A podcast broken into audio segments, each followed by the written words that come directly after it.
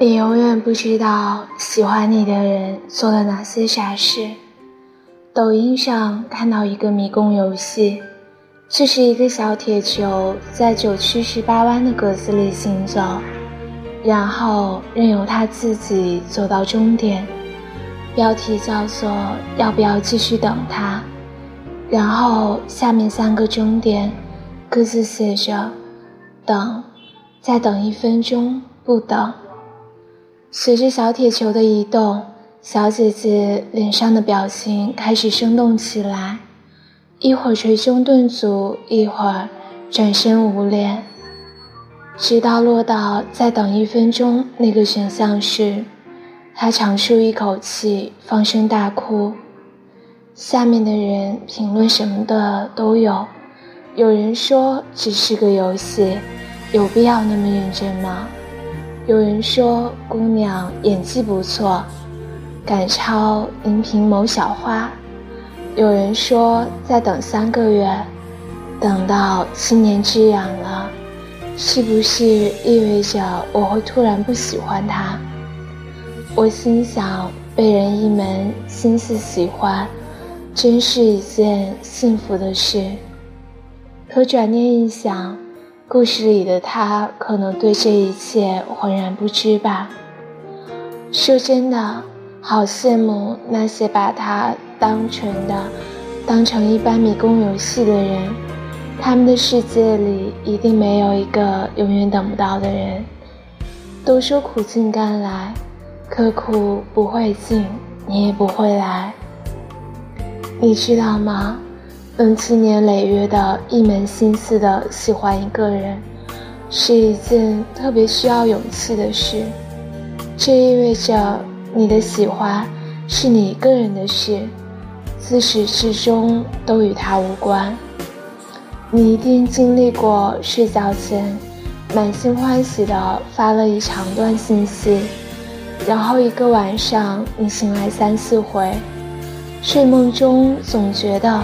他回复了你的消息，你一定经历过一次又一次打开输入框，但一次又一次删除了编辑好的话，你抑制住脱口而出的情话，说了些无关紧要的话。你一定经历过一次次翻开他的朋友圈，看着那条白线微微出神。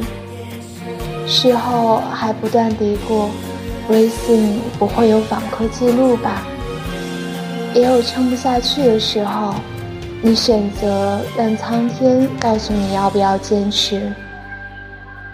游戏前，你像个虔诚的基督徒，双手合十对上帝说：“一切都听天由命吧。”可一旦不是你满意的答案，你就突然变成一个耍赖的孩子，对上帝说：“这句不算，再来一句，直到得到你想要的答案。”《爱情公寓》里，曾小贤说：“面对两个选择时，抛硬币总能奏效，并不是因为他总能给出对的答案，而是在你把它抛向空中的那一秒里，你突然就知道。”你希望的结果是什么了？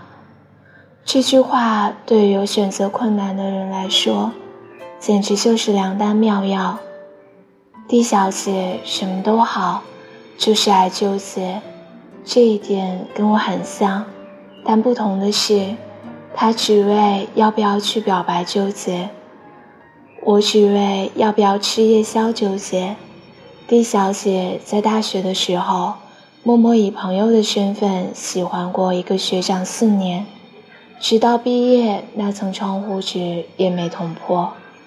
这四年来，D 小姐一直是学长失恋的疗伤药。每次学长分手，都会把 D 小姐叫出来喝个通宵。他说：“女人真善变，但是你不一样，豪爽大方，讲义气。”说实话，D 小姐绝对配得上这样的夸奖。可在喜欢的人面前，谁想要被夸豪爽、大方、仗义讲义气，这明明是铁哥们儿的节奏。关于要不要表白这件事，他纠结了四年，直到大四那年，学长申请了出国留学，D 小姐知道后，还跟一众好友替他践行。他出发那天，D 小姐翘掉了系主任的课，去机场送他。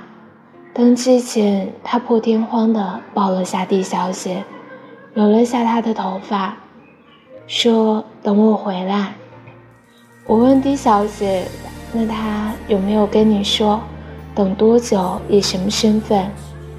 她急了，说：“我不管，三年、五年我都等。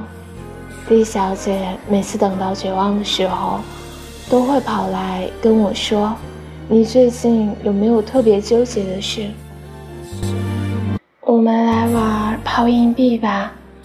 每次得到他想要的结果，就屁颠屁颠离开了。